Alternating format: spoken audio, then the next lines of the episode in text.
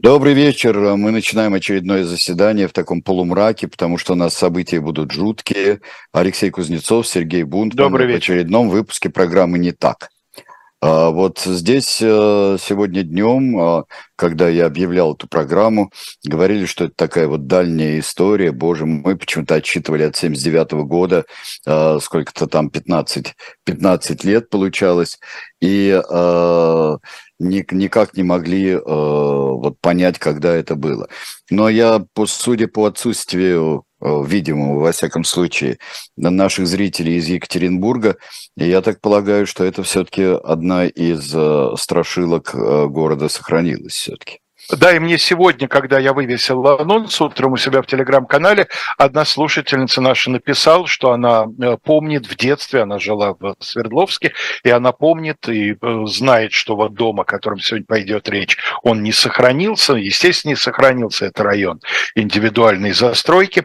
А, э, я сразу вот хочу какой сделать дисклеймер. Когда я вывесил сегодня с утра анонс, тут же кто-то написал, а, ну, понятно, это связано связано с э, недавними событиями, имея в виду, так сказать, дагестанские события. Это вполне логичное предположение, потому что в сегодняшнем деле немало будет, прям скажем, напоминать обострение национальных чувств, но, тем не менее, догадка неверная, потому что те, кто нашу программу давно смотрят, они знают, что мы иногда привязываемся к каким-то скажем так, красным датам, праздникам, юбилеям, там, да, мы могли раньше ко Дню защиты детей сделать э, про какие-то преступления против, э, значит, детей, подростков, к 8 марта против активистов женского движения, там, ко Дню учителя преступления против ну, учителей, да. или, наоборот, совершенные учителями, поскольку всякое бывало. Но мы в программе не так, да, мы не хотим косплеить утренний разворот и другие э, программы, мы не привязываемся к текущим событиям. Э, сразу расскажу, значит, историю появления этой темы. Несколько недель назад, опять же, один наш слушатель, самое время поблагодарить наш актив за активность. Э, мне в Фейсбуке, в мессенджере написал, что вот смотрите, есть такое дело, оно в свое время очень прогремело, и вот там есть публикация, прислал ссылку на публикацию. Но Фейсбук э, по каким-то своим методикам и, значит, протоколам загнал это сообщение в спам. И я его не не увидел. Но, к счастью, человек попался упорный, и он повторил это там через некоторое время в Телеграме. Вот я вам писал, но, возможно, не дошло. Я полез в спам, обнаружил сообщение, и меня совершенно поразило что это дело, которое абсолютно четким эхом, я, я еще до того, как открыл ссылку, просто по его описанию из пары фраз, я понял, что я это дело знаю, точнее, я о нем слышал. Угу. И оно будет во мне совершенно четкое воспоминание моей юности, даже два. Но про второе оно довольно неприятное, я еще не решил, буду я о нем рассказывать или нет. А вот э, о первом расскажу обязательно, когда до этого, собственно, дойдет время. А предыстория опять же, теперь вот предыстория, каким образом это ко мне имеет отношение, следующее. Мой папа в 63 году заканчивает юрфак МГУ. И очень хотел он, я знаю с его слов, и, так сказать, я им абсолютно верю, очень хотел заниматься каким-нибудь мужским юридическим делом. Милиция, следствие, там, КГБ, так сказать, не знаю. В общем, что-то вот на передовом, что называется, краю. Но у него в институте начало очень резко садиться зрение.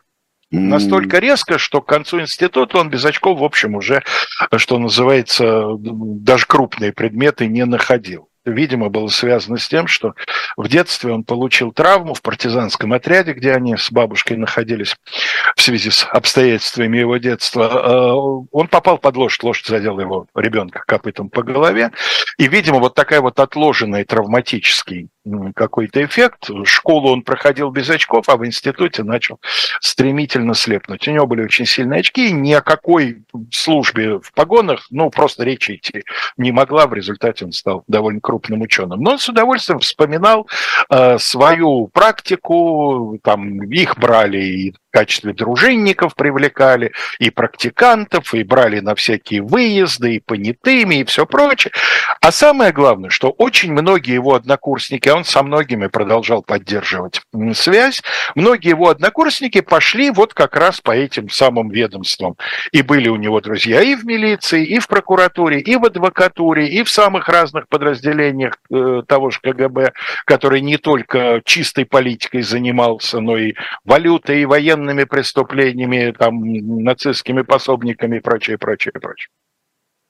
И вот, значит, э, как-то мы с ним что-то зацепились языками. Видимо, это было связано с тем, что вот я уже в студенческие годы проходил практику в милиции, значит, среди моих участковых обязанностей была связь с так называемой агентурой, ну, в мои годы это официально называлось доверенные лица. Ну и, возможно, я что-то пришел там, начал бубнить по этому поводу, и папа мне рассказывает историю, вот эту самую, со слов mm-hmm. одного из своих однокурсников, который совсем молодым э, милицейским следователем был включен в состав э, следственной группы МУРа, которая была направлена в Свердловск на помощь э, свердловским коллегам. Сама история чуть позже, когда, значит, до нее логично дойдет время. Вот, собственно, только этим выбран а, обусловлен выбор тем. Ну а теперь мы переносимся в Свердловск. 29 января 1964 года.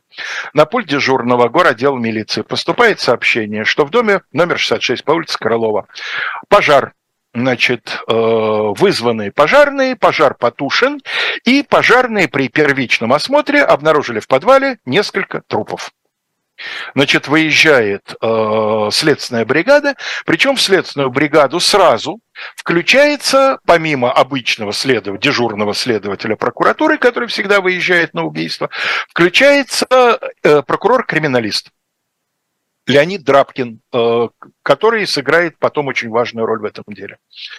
Прокурор-криминалист – это такая достаточно особенная фигура в прокурорской системе, появившаяся достаточно незадолго до этого, в 1953 году всего-навсего была, был создан Институт прокуроров-криминалистов.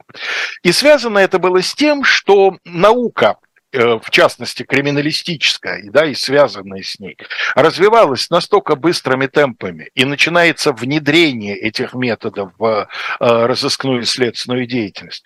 А многие кадры, даже в прокуратуре, уже не говоря про милицию, были люди не очень образованные, но это понятно. Кто-то учился перед войной и потом война, кто-то учился mm-hmm. после войны, придя с фронта уже взрослыми людьми. Конечно, они, как правило, в таких сложных вещах, как экспертиза, разбирались плохо. Понятно, что не им ее делать, понятно, что этим занимаются специально обученные люди. Но для того, чтобы назначить экспертизу, для того, чтобы правильно поставить вопросы экспертизы, эксперту. Для того, чтобы понять, что здесь нужна такая экспертиза, а не такая. В этом надо тоже все-таки разбираться. И вот именно для руководства этой работой, так сказать, для методической помощи менее разбирающимся, менее подкованным коллегам в, областных прокуратурах были учреждены вот эти должности прокуроров-криминалистов из числа опытных, технически подготовленных сотрудников, которые должны были координировать работу и учебу, если на нее оставалось хоть какое-то время, по применению современных криминалистических методов и включали в составы следственных групп, они говорили, братцы, а вот здесь можно такое учинить, а вот здесь можно вот про это спросить, а вот здесь нам не помешает такая-то экспертиза, а вот я читал, что теперь вот такое тоже умеют делать, давайте-ка попросим, может, наши эксперты разберутся. И вот, поскольку было понятно, что без э, целого комплекса экспертиз в этом деле не разобраться, значит, Драбкина и включили поначалу по этой причине вот в группу, которая выехала на место. А, значит, э, Андрей, дайте нам, пожалуйста, первую картинку. И мы с вами полюбуемся. Сейчас я сам определю. Мне тоже ее надо открыть. Значит, вот мы видим. С вами Шарташский рынок. Фото, конечно, гораздо более раннее, это хорошо видно по одежде, да, людей, которые на нем изображено. Фото Хоть начала... мелковато видно все равно, да? Видно, конечно, да. Видно, что это не 60-е. Видно, что это до войны. Это действительно фото начала 30-х годов, когда шарташский рынок только-только официально был открыт. Дело в том, что на этом месте, как я прочитал, оказывается, еще с 18 века э, была такая постоянная торговая точка, но, что называется, неофициальная. Поскольку рядом железная дорога, то вот на обочине этой железной дороги, э, так сказать, в, в базарные дни, что называется, возникала такая стихийная толкучка, крестьяне что-то привозили, да, так сказать, горожане что-то выносили, торговали здесь и продовольственными, и непродовольственными товарами. Когда началась коллективизация, решено было открывать колхозные рынки, и вот такой колхозный рынок в 1932 году был построен. Вот здание, такое длинное баракообразное здание на заднем плане, которое можно принять за железнодорожные склады или погаузы, тем более, что за ними действительно железная дорога, это на самом деле здание крытого рынка уже тогда построены вот с такими большими решетчатыми окнами, чтобы там было посветлее. Ну а в теплое время года, значит, за пределами вот этих вот, их было несколько таких вот бараков, за их пределами, значит, э, ставили просто обычные э, лавки, скамьи, прилавки. Ну и вот то, что мы видим, собственно говоря, видимо, в 1964 году он выглядел примерно так же. потому что реконструировать его начнут уже во второй половине 60-х. Сейчас он собой представляет такое, так сказать, вполне солидное здание э, постройки середины 70-х годов. И вот директором э, этого самого шарташского рынка был в это время 46-летний Арон Ахимблит. Дайте, Андрей, нам, пожалуйста, следующую картинку. Мы с вами увидим э, фото все эти люди, шесть человек, которых мы видим на фотографии, они родственники. Все их тела будут найдены вот в, э, на, на этом самом страшном пожарище.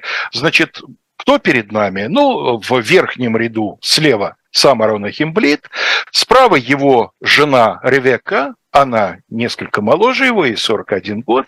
Это в середине, да, наверное? Это в да? середине такая яркая восточной внешности женщина. Справа не очень четкая фотография, даже не сразу можно понять, что э, на нем женщина. Это самая пожилая из жертв, ей 70 лет. Значит, э, Сара Иткина, это мама Ревекки и, соответственно, теща Арона Ахимблита. Во втором ряду находится их сын Марк, 15-летний, в некоторых материалах пишут 13, нет ему 15 лет Марку Ахимблиту, и их родственники, сестра Ревекки, Соответственно, я всегда путаюсь, кто это, заловка, невестка, кто она, Арон. Ну, не, не важно. Во всяком случае, младшая сестра, да. Да. она. А, ну, наверное, да. Значит, тут некоторая путаница. Дело в том, что ее, суть по всему, в семье называли Фаиной а по документам она Мария. Ну, на самом деле я знаю несколько случаев, когда у человека в паспорте одно имя, а в семейном обиходе там и в дружеском обиходе совершенно другое. Вот Мари, Мария Черномордик, 38 лет, и, видимо, еще одной их сестры сын, судя по фамилии, 25-летний Семен Шамис. А, значит, э, пятеро из этих людей проживали под одной крышей. Мария Черномордик с мужем и дочерью жила отдельно. Под одной крышей, значит, что у нас получается? Э, теперь про крышу. Эм, Андрей, перескочите, пожалуйста, через две фотографии и дайте нам пятую по счету, там, где план, дом в разрезе. Вот на этом самом плане, это план следственного дела. Видно, что дом он такой довольно, как сказать, э, ну, эклектичный получился. По сути, это два дома под одной крышей, но с раздельными входами, с раздельными синями, и более того, две, вот эти две квартиры, так сказать, они между собой внутренней дверью, это на схеме хорошо видно, не соединены. То есть нельзя из одной квартиры пройти в другую, нужно пройти через улицу. Ну, это действительно два примыкающих дома. Да, скорее всего, сначала был один. Да, по плану видно, по, да. Да, потом к нему, наверное, там купили сруб или, так сказать, пристроили другой. Это действительно два дома, в которые живут, ну, три поколения, поэтому это удобно, что они такие раздельные. Значит, слева находится квартира, состоящая из трех помещений, трех комнат. Квартира супругов Ахенблит, Значит, там живут три человека, родители и их сын Марк. А в правой части, в другом доме, живет теща Арона Ахимблита, э, значит, бабушка Иткина 70-летняя, и один из ее внуков, вот этот самый Семен Шамис. Да? А, если, так сказать, судить по плану, то кухня, правда, на две квартиры всего одна, там, где живет бабушка. Но это, кстати говоря, вполне обычное дело в то время, по крайней мере, я знаю про несколько еврейских семей, у которых было устроено именно таким образом. Не уверен, что это какая-то национальная особенность. Думаю, что это вообще особенность времени, когда те люди, которые работают, работают так, что дома у них практически никакого времени нет, поэтому домашнее хозяйство, ну, по крайней мере, то, что связано с едой, возлагается на кого-то из, э, так сказать, пожилых родственника. Вот, судя по всему, соответственно, теща Арона Ахинплита, она была, так сказать, общей такой вот кухаркой. А, а он э, был директором этого самого рынка. И, э, судя по всему, судя по тому, что бандиты, в общем-то, не так уж много материальных ценностей нашли, он был директором честным. Жили они нормально, Жили они, э, можно сказать, по советским меркам обеспечены, суть по схеме, значит, в семье есть телевизор, 64 год. У семьи была э, легковая автомашина, не знаю какая, ну, наверное, москвич какой-нибудь, да, в начале 60-х. А, но, опять же, по тому, что Жилищные условия у них не роскошные, частный сектор. Андрей, дайте нам, пожалуйста, предыдущую четвертую фотографию, там такой э, панорамный снимок дома. И посмотрев на этот дом снаружи, эта фотография, э, значит, э, того времени, ну, прямо скажем, это не роскошное жилье. Обычный, да, сельский... Вообще-то, вообще честно говоря, хибара еще та. Ну вот. да, обычный, ну просто очень большой. Сельский одноэтажный дом, ну да, с чердаком, ну да, с подполом, ну да, с какими-то пристройками типа летней кухни и всего прочего. Но вот, э, опять же, не только по там, показаниям свидетелей, но и потому, что вот на практике уголовники ничего особенного такого не нашли. Ведь, понимаете, вот, ну, может произвести впечатление легковая машина. Но давайте вспомним, что легковая машина в Советском Союзе – это вопрос не столько денег – Сколько блата. Конечно. Сколько возможностей ее купить, да, возможности попасть вот в эту очередь или обойти ее сбоку. Особенно появившись тогда 403-407 москвичи, вот, это, в общем-то, средняя семья, если у нее были связи, или какой-то распределитель на службе, вот они, э, или очередь какая-нибудь на службе, то они могли себе это, в принципе, позволить. А тут директор рынка. Но можно себе представить, что вот что, что связи-то у него, конечно, были. И для того, чтобы купить эту машину, ему не надо было там, так сказать, организовывать подпольный прилавок на рынке или облагать налогом, э, так сказать, э, несчастных э, колхозников и, и, и кооператоров. Да? Ему нужно было просто откладывать деньги, тем более, что жена тоже работала. Да? Вот, ему нужно было, э, ребенок у них один, надо было откладывать деньги и через своих знакомых добиться вот этой самой, как тогда говорили, открытки из магазина на приобретение машин. Да? Вот, а значит, э, Итак, я назвал шесть человек, тел было семь. Значит, седьмым был врач э, из районной поликлиники, участковый врач. А, его фамилия Копылов, Константин Копылов, 48 лет. Он совершенно случайно оказался в этом доме. А, дело в том, что а, Сара себя неважно чувствовала. Она позвонила в поликлинику, он пришел ее осмотреть и сделать ей укол. В поликлинике как раз очень быстро установили, что это визит не случайный, по вызову и так далее. И так далее. Значит, э, а вот теперь появляется, пожалуй, самая такая вот, ну, можно сказать, красноречивая улика в этом деле. Андрей, дайте нам, пожалуйста, промежуточную третью картинку. Значит, э, когда уже осмотрев дом и на следующий день, проводя подробный а, а, значит, а, обход и осмотр приусадебной территории, сотрудники милиции и прокуратуры обнаружили, что к забору с наружной стороны приколочена э, крышка от э, картонной коробки. Довольно быстро потом обнаружили, что это крышка от картонки с лекарствами, которые были у Сары Иткиной на которой крупными печатными буквами с ошибкой, с пропуском, точнее, он там вставлен, это хорошо видно на фотографии, написано «Так будет со всеми жидами».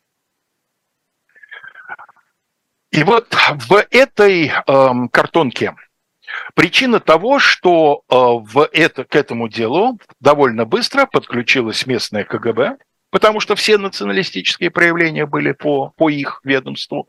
И дело начало очень нервировать Москву. А особенно Москву нервировало то обстоятельство, что буквально через два или три дня после происшедшего о нем начали сообщать э, радиоголоса. Первым было сообщение «Голоса Америки», потом его продублировали BBC, «Свободная Европа», сообщали о том, что в городе Свердловске, э, значит, еврейский погром, убийство на национальной почве, ну, в общем, так сказать, что-то знали, что-то домыслили, кто домыслил, их информатор или они сами, сейчас уже, естественно, не разберешь, но вот такое сообщение проскочило в эфир, и, видимо, в этом причина, что пришлось докладывать о нем на самый верх, потому что не доложит прокуратура с милицией, в любом случае по своей линии доложит, э, значит, эм, э, КГБ. А Никит Сергеевич, как мы знаем, это еще он, еще январь 64-го. Никит ну, Сергеевич ну, был человеком... Конечно. конечно. Безусловно. Потому что, ну, хорошо, э, так сказать, убийство семи человек, безусловно, в Советском Союзе 60-х годов происшествие не рядовое, и понятно, что дело бы все равно взяли на контроль, но не на уровне первого секретаря ЦК партии, не на уровне руководителя государства, а на каком-нибудь там, ну, может быть, на уровне министерства внутренних дел, может быть, на уровне генерального прокурора, а то и кого-то из его заместителей. А тут доложили Хрущеву. И, видимо, именно это было причиной того, что Москва начинает дергать, Москва начинает беспокоить, и из Москвы посылают целую группу, состоявшую из шести человек, э, опытных разыскников, исследователей, сотрудников МУРа. Ну, как мы видим по однокурснику моего отца, видимо, не только опытных, но и начинающих тоже включили. Кто же отпустит, да, так сказать, из начальников своих лучших людей? Понятно, со словами «иди учись» отправили вот и 24-летнего лейтенанта, но возглавлял эту группу, по крайней мере, первое время, заместитель министра внутренних дел РСФСР. Ну, точнее, как тогда называлось, Министерство охраны общественного порядка. То есть прилетает из Москвы милицейский генерал, ну или комиссар милиции, как это тогда называлось, с большими звездами, большими полномочиями и дурным характером. Это будет играть свою роль в той версии, которую я чуть позже расскажу. А, а тем временем ведется нормальная милицейская работа. Вот уже не раз мы в наших передачах, особенно посвященных советской милиции, об этом говорили. Редко, когда уголовные дела, даже очень громкие и запутанные, раскрываются гениальным сыщиком. Да? Обычно. На чем все строится? Поквартирно, поквартирный Опрос. обход, э, отработка связей и работа с агентурой, особенно в тех случаях, когда есть основания предположить, что к делу имеют отношение не случайные люди, а люди, так сказать, сделавшие преступление своей профессии. Вот этим и занялись. Создали специальную группу, в которую включили аж пятерых работников прокуратуры. А, меня, например, впечатлило то, что оперативные работники, которые следственной группе были приданы, то есть руки и ноги следственной группы, собственно, милиционеры, да, менты поганые, включали аж трех майоров милиции. Майор милиции в начале 60-х – это очень большое, большое звание. То есть понятно, что это действительно опера-опера такие, так сказать, и с большим стажем, и с большим опытом, и с боевыми наградами за рост. И вот это действительно такая вот впечатляющая группа специалистов роет землю и потихонечку начинает нарывать кое-какие вещи. Значит, во-первых, после того, как э, смогли провести детальный осмотр, а после пожара это всегда трудно, потому что непосредственно после пожара мало что посмотришь, там еще тлеет. Да? потом за ночь вся вода, которую с пеной вылили при тушении, естественно, январь на дворе, все это замерзло, значит, на утро надо начинать с того, чтобы эту воду отогревать, причем так, чтобы по возможности сохранить хоть что-то. Но, тем не менее, справились. Значит, что, что смогли найти? Во-первых, э, обратили внимание на не очень понятный способ э, убийств. Во-первых, то есть не во-первых, а дело в том, что э, наряду с колото-резанными ранами, которые, понятно, были нанесены каким-то холодным оружием типа ножа, были обнаружены следы побоев, но не очень понятно чем. Никаких, след... никакого... никаких орудий преступления, ни острых, ни тупых, на месте обнаружено не было, их потом найдут отдельно в бандитском схроне. Но по характеру увечий, которые были прижизненно нанесены э, значит, э, этим самым несчастным людям, стало понятно, вот есть такое расхожее формула, да, значит, э, травмы или там нанесено тупым твердым предметом. А здесь были травмы, нанесенные предметом явно тупым, но не очень твердым. Вот характер кровоизлияний подкожных, наружных повреждений говорил о том, что это что-то такое не очень обычное, не из обычной бандитской, что называется, практики. И вот здесь нам нужно, наверное, да. сделать. Мы сейчас э, прервемся и а, через небольшую а, паузу, вернее не паузу, а ролик, который вы посмотрите, мы представим вам а, небольшой набор от Shop Dilettant Media.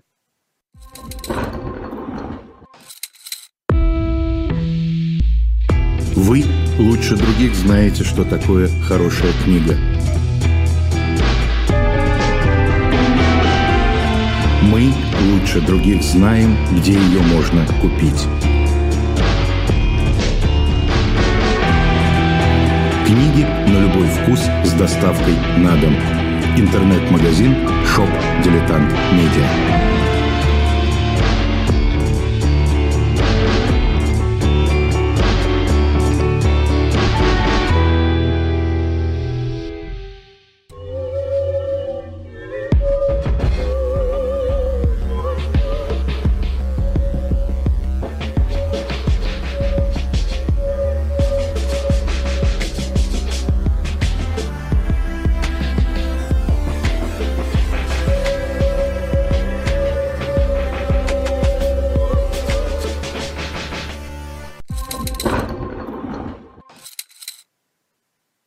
Книжки, которые мы вам представляем, вернее, книгу и журнал, это будет Лоренс Бергрин книжка э, о Фрэнсисе Дрейке, «Пират Ее Величества», и о Фрэнсисе же Дрейке будет э, и журнал, архивный журнал «Дилетант», посвященный, э, посвященный этому замечательному человеку. Э, сэр Фрэнсис Дрейк – это не только тот, который обогнул Америку не так, как Магеллан, а э, между огненной землей и Антарктидой, то есть через пролив Дрейка.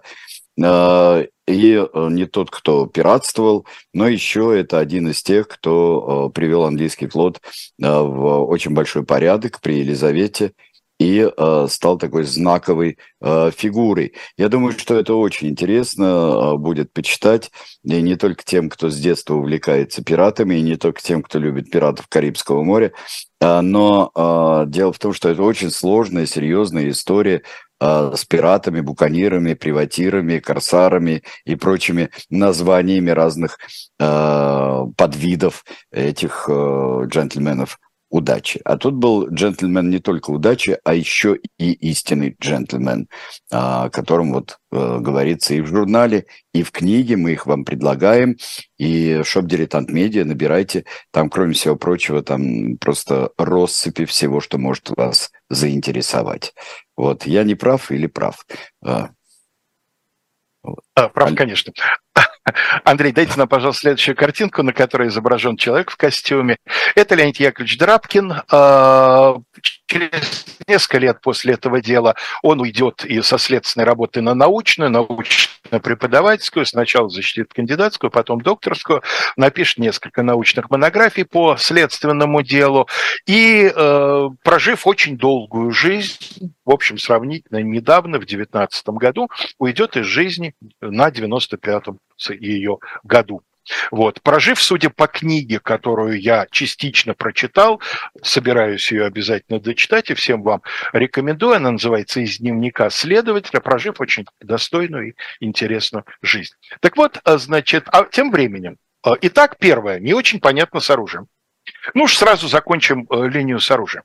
И Драбкин припоминает, что в одном из районов города Свердловска болтается дело, болтается с августа месяца, которое он собирался, как прокурор-криминалист, посмотреть, потому что он хотел там по своей линии убедиться, что сделаны все необходимые исследования, тем более, что дело из тех, которые в архив никогда не отправляют.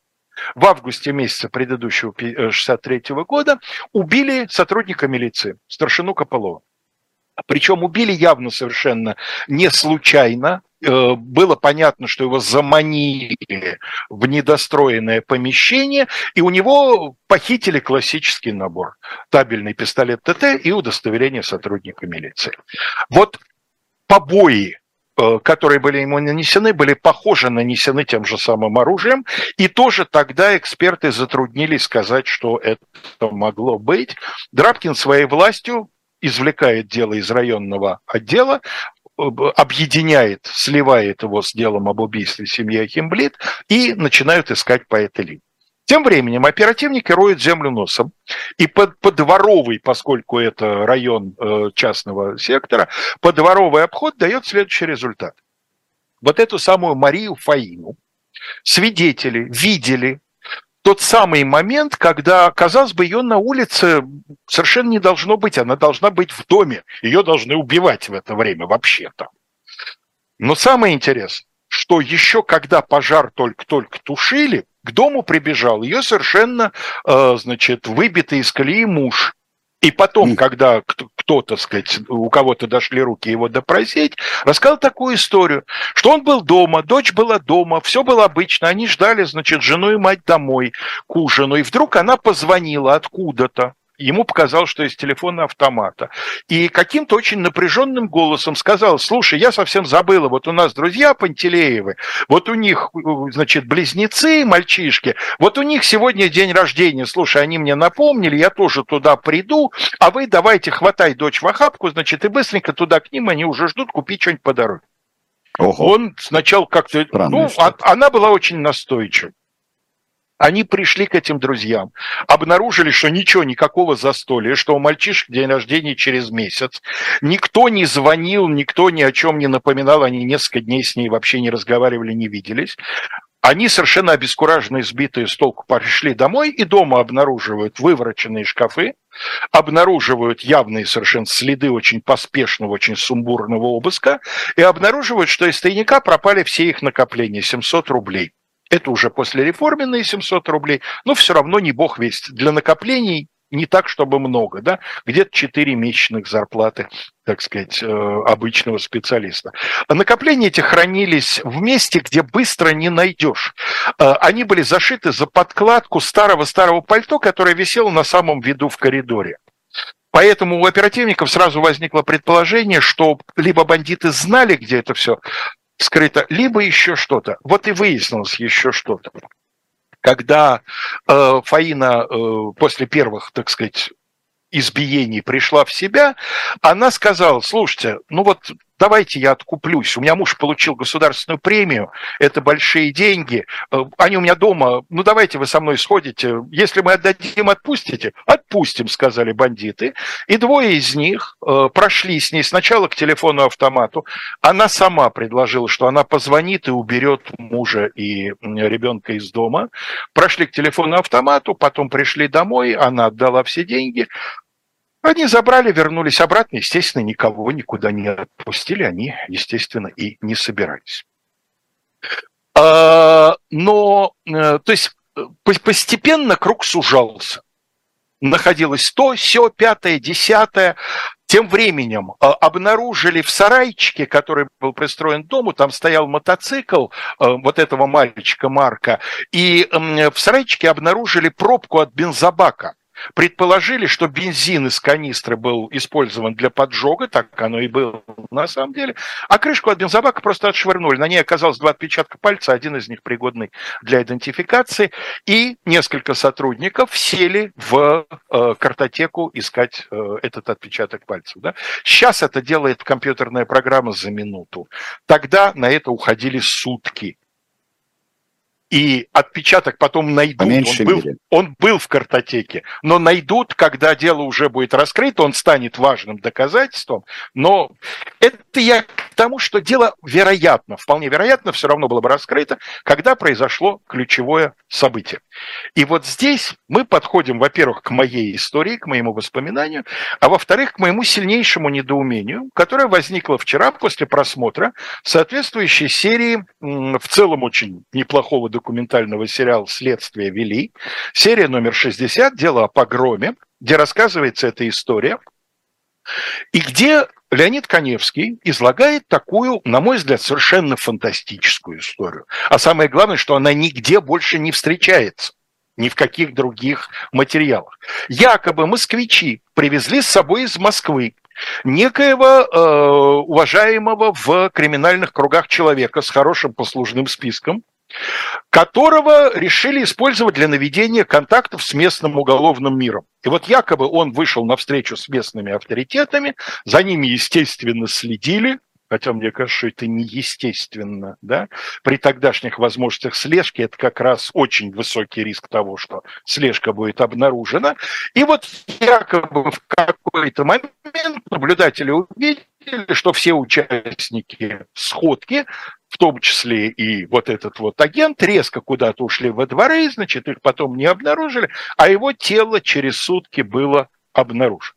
Вот что-то, мне кажется, это какая-то городская легенда. А дальше Дальше. Тот же Леонид Коневский, ну, понятно, он в данном случае ведущий, что ему сценаристы написали, то он и рассказывает, рассказывает историю, как местные уже сыщики э, выходят на главного смотрящего по городу Свердловску, классического законника, ни семьи, ни детей, там, ни кола, ни двора, но есть одно хобби, и хобби, уважаемое в воровской среде. Он страстный голубятник, а голубь пользуется, значит, у уголовников большим уважением, потому что символизирует что? Свободу. И вот якобы милиционеры ничего не нашли лучше, как ему при помощи почтового голубя прислать записку, что если ты нам не поможешь, мы всех твоих, значит, голубей порешим. И он прислал своего человечка, который шепнул нужное значит, э, словечко. Вот тоже что-то это какой-то роман, вот, вот клянусь. А теперь, собственно, рассказ однокурсника моего папы. Он говорит, представляешь, что был-то? Агент на которого вышли настоящие убийцы, потому что он действительно был авторитетный человек, несколько ходок, был с ними лично знаком. Когда в городе начался весь этот милицейский кипиш, они начали, значит, естественно, э, шугаться и обратились к опытному человечку, дескать, что посоветуешь, вот у нас тут такая фигня случилась. А этот человек к тому времени решил завязать ну, по крайней мере, с преступными наклонностями, с некоторыми другими привычками, как мы увидим, не решил еще завязать. И он, поняв, что макруха на семерых и вообще это, так сказать, полный зашквар для приличного уголовника, который вообще-то макрухи не одобряет, да, он, будучи агентом одного из оперов местных, Свердловских, его фамилия Калимулин, Потом он приобретет кличку Гагарин, потому что за участие в этом деле получит сразу из старших лейтенантов, минуя капитана, получит звание майора милиции. За что его, ну как и Юрий Алексеевич в свое время. Да? Так вот, он, значит, пошел к Калимулину с рассказом и не дошел до него. Вот это уже непроверяемо, но это вот за что купил, да, это я очень хорошо помню из времен своей юности со слов э, однокурсника отца. Значит, дело в том, что он пришел э, прямо в э, городдел, ну, телефонов-то, так сказать, тогда мобильных-то не очень было, и говорит, мне бы вот этого моего Калимулина-то. Но при этом он был пьян, как Зюзя, поскольку не со всеми привычками успел завязать. А тут генерал ходит по, по городу самому. И дежурный, у которого вполне возможно в спокойной ситуации хватило бы ума, так сказать, сказать, так, иди отсюда, подожди, вот там-то. И когда он придет, я тебе его, значит, вызову, не отсвечивай. Он на него наорал, пошел вон, у нас тут генерал из Москвы. И тот от обиды загудел еще на недельку. Но где-то недели через две после убийства он таки уже, видимо, более, более свежий, а может, генерал улетел к тому времени. Он таки дошел до своего старшего лейтенанта и говорит, слушай, обратились ко мне вот такие-то людишки, и вот похоже, что это их рук дело, и вот я знаю, что схрон у них вот там-то, там они хранят деньги, там они хранят облигации, там они хранят орудие убийства. Вот, и вот известно мне про них то-то и то-то. Ну, а дальше за ним понаблюдали за схроном понаблюдали. Ну и было понятно, что да, это те самые люди. К тому времени появились и другие косвенные подтверждения. Он, кстати говоря, еще на одну детальку указал. Он говорит, они мне рассказали, что они вообще-то собирались 27-го на дело, но что-то там не склеилось, они пошли 29-го, а 27-го они э, у себя в доме уронили пистолет, и он выстрелил. Ну, уронить пистолет, чтобы он выстрелил, нужно, чтобы патрон был в стволе. Значит, видимо, зачем-то он у них уже был туда дослан. Пуля ушла в потолок. Они подумали, да ну ее, к черту ее там выковыривать, пусть сидит. В результате, пока их не было дома, по адресу наведались, э, пулю извлекли, установили, что она из, значит, э, предположительно из ТТ э, старшины Копылова. Как по пуле это установили, я, честно говоря, не знаю, потому что устанавливают все-таки обычно, мне кажется, по гильзе, а по пуле, которая засела в потолке, черт чего установишь. Ну, вероятно, установили, что она из ТТ, и предположили, что это вот еще одно косвенное указание на то, что дела связаны. Они действительно были связаны, это они убили Страшенко. Ну, а дальше их взяли. Взяли четко, по отдельности, но практически одновременно. Дайте нам, Андрей, пожалуйста, следующее скажем так, групповое фото, на котором видны фотографии в профиле ФАС, как это делают фотографы известной фирмы.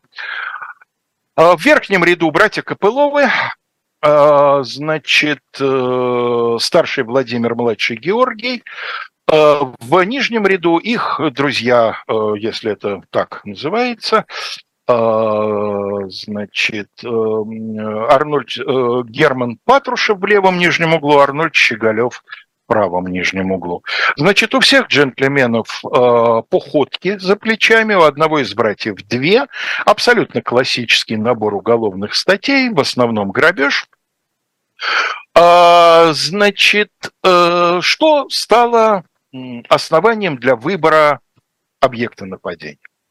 Вот судя по всему, суть по тому, что потом на следствии вскроется, представление о том, что у семьи были деньги и большие деньги, было связано не столько с э, должностью директора рынка, хотя, наверное, это тоже как бы говорило в пользу того, что, ну уж, советский торгаш должен быть жучара с бабками, да? А вот какая история. Дело в том, что э, покойный уже к этому времени тесть директора рынка, покойный муж вот этой вот убитой бабушки, бабушку, кстати, убили отдельно особо жестоким способом, именно потому что считали, что она знает секрет покойного мужа, ее придушивали мокрым полотенцем, потом отпускали, несколько раз таким образом ее вводя в состояние Э, практически смерти, ну, она просто сердце не выдержала, она умерла от этих пыток. Вот. А искали деньги ее мужа. Дело в том, что ее муж, Соломон Иткин, скончавшийся за год до этого, к своему счастью, был э, старостой еврейской общины города Свердловска. В фильме «Следствие вели» сказано, что он э, там герой войны, военный летчик. Видимо, это тоже какая-то э, легенда, потому что я проверил по сайту «Подвиг народа», но у военного летчика, даже если он почту возил и фельдъегерей, не могло не быть боевых наград. Он там не значится. Но не важно.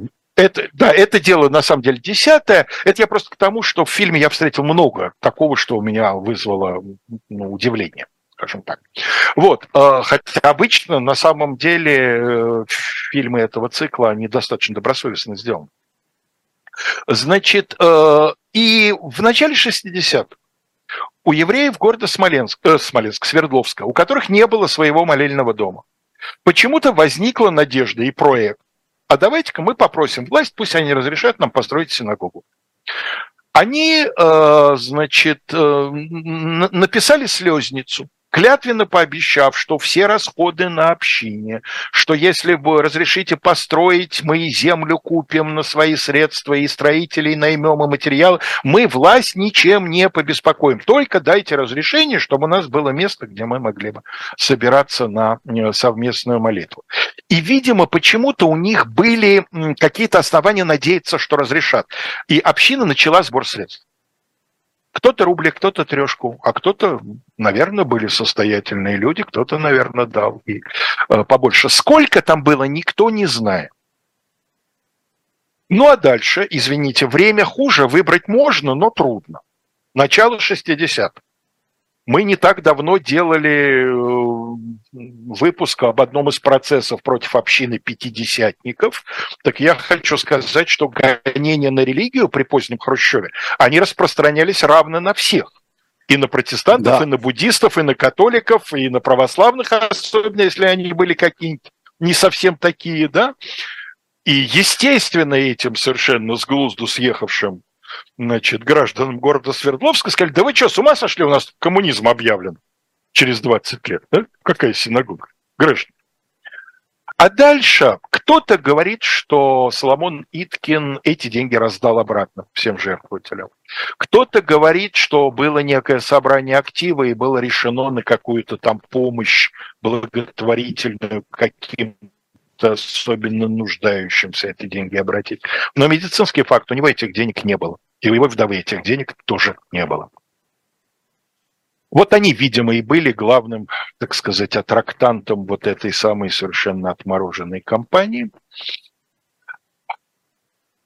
Ну а дальше, э, дальше, э, значит, довольно быстро начали колоться. Первым раскололся Патрушев, против него был совсем убойный аргумент, потому что как, ну, то, что они все были при этом, как бы это уже было понятно.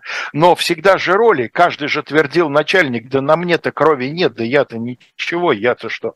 Ну, а Патрушеву сказали, Патрушев, смотри, вот заключение, это, кстати, к вопросу об участии криминалиста, это он, да. Экс, э, прокурора криминалиста. А, значит, э, Патрушев, смотри, вот тебе почерковеческая экспертиза записочка-то на заборчике, который вы пытались, значит, доблестные органы сбить с правильного пути про то, что так будет со всеми жидами. Твоим почерком написано. Ну и Патрушев поплыл, потек, да, записка моя, но тут вот я нет, вот я не резал, вот я не... Выяснилось, чем они, ну, собственно, выяснилось, когда схрон взяли, обнаружили дубинки такой достаточно оригинальной конструкции из толстого э, кабеля, толстая резина в оплетке, внутри провода, но провода вынимаются, и в качестве тяжелого, но гибкого при этом сердечника туда внутрь набиваются э, гайки. И вот такая вот короткая, достаточно короткая полуметровая дубинка способна наносить тяжелейшие травмы, при том, что и компактно, и наружных следов практически не оставляет. Вот этим они пользовались. Вот, ну а дальше э, Дальше еще одна картинка у нас. Это фото, сохранилось несколько фото, как в таких случаях всегда делали, или почти всегда делали, когда дело очень громкое, резонансное. А, значит, было устроено открытое судебное заседание судебной коллегии э, по уголовным делам Верховного суда РСФСР, выездное в Свердловске в одном из домов культуры. Э, я сказал почти всегда, но оговорился нет, конечно, иногда по каким-то соображениям, хотя хотя дело было очень резонансное, но его секретили за год до этого с, Иони, с Ионисяном. Вот уж Мосгаз-то было какое гласное да уж, дело. Да? Помню, вся Моск... как сейчас. Вся Москва на ушах стояла. Нет, вот его секретненько, тихонечко, без, без всякой публички, быстренько приговорили, быстренько расстреляли. Но здесь было принято, на мой взгляд, абсолютно правильное решение. Значит, был проведен такой вот выездное заседание суда. К сожалению, не сохранилось эм, о самом суде никаких документов, поэтому я не могу назвать ни фамилии судей, ни фамилии адвокатов.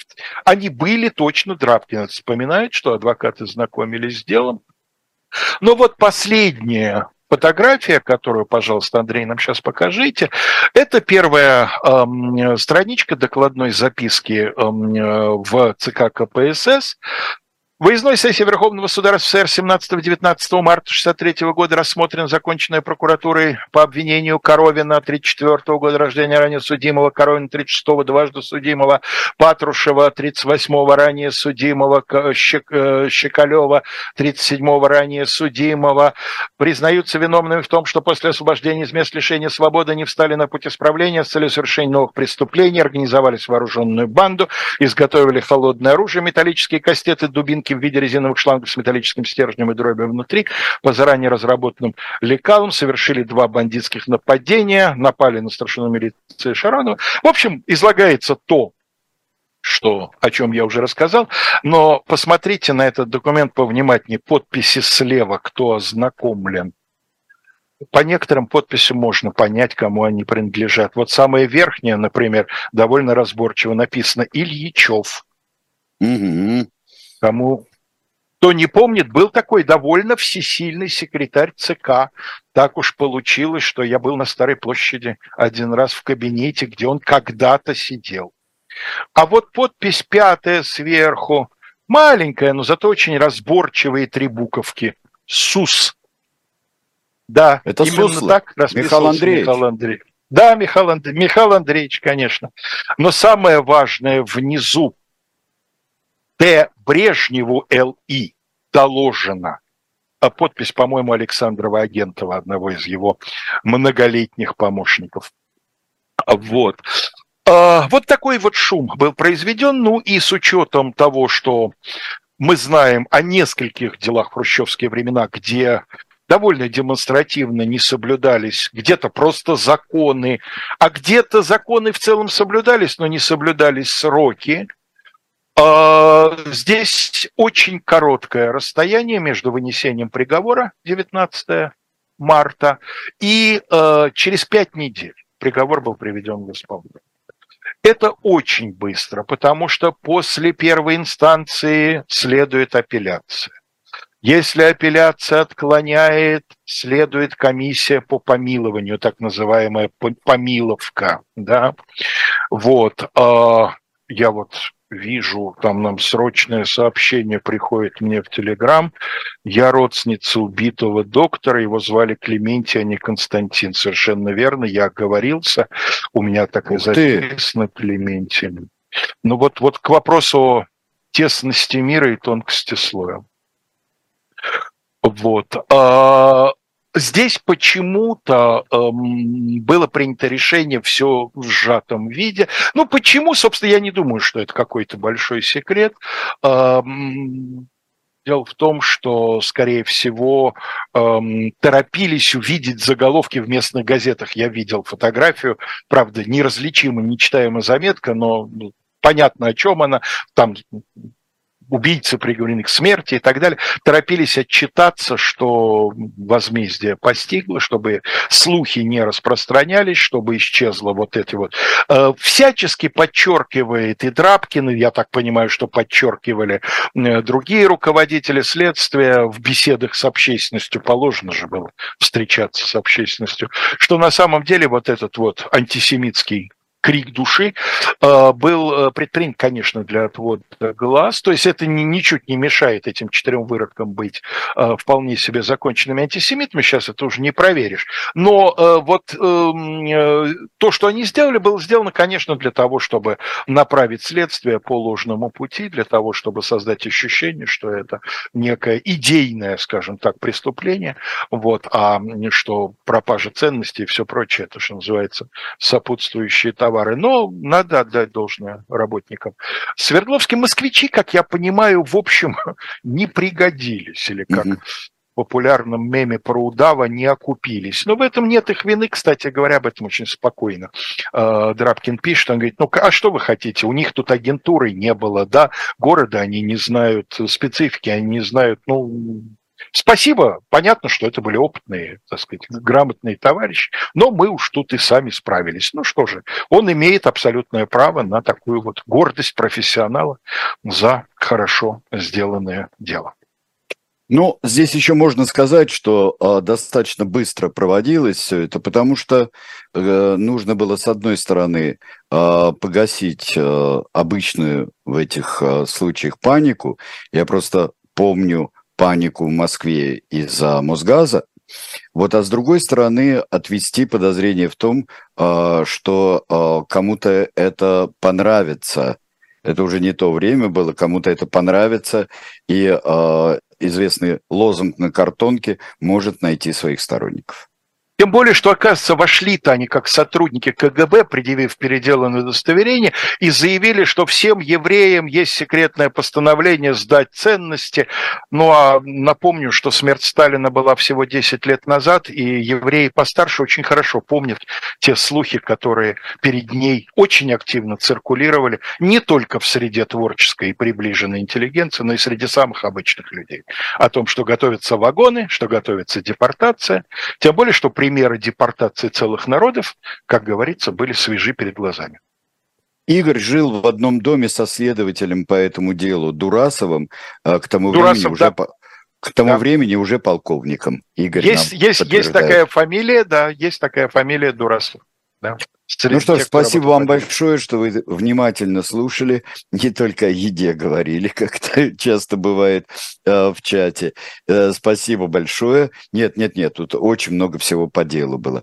Э, и э, до встречи. До встречи. А, Завтра, например, я хочу вам назначить дополнительное рандеву помимо 17 часов.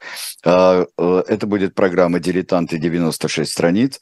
И вот тот э, номер, который желтый с э, таким бисмарком, вот он будет обозрен. Вот, спасибо большое. Всего вам доброго. До Всего свидания. доброго, до свидания.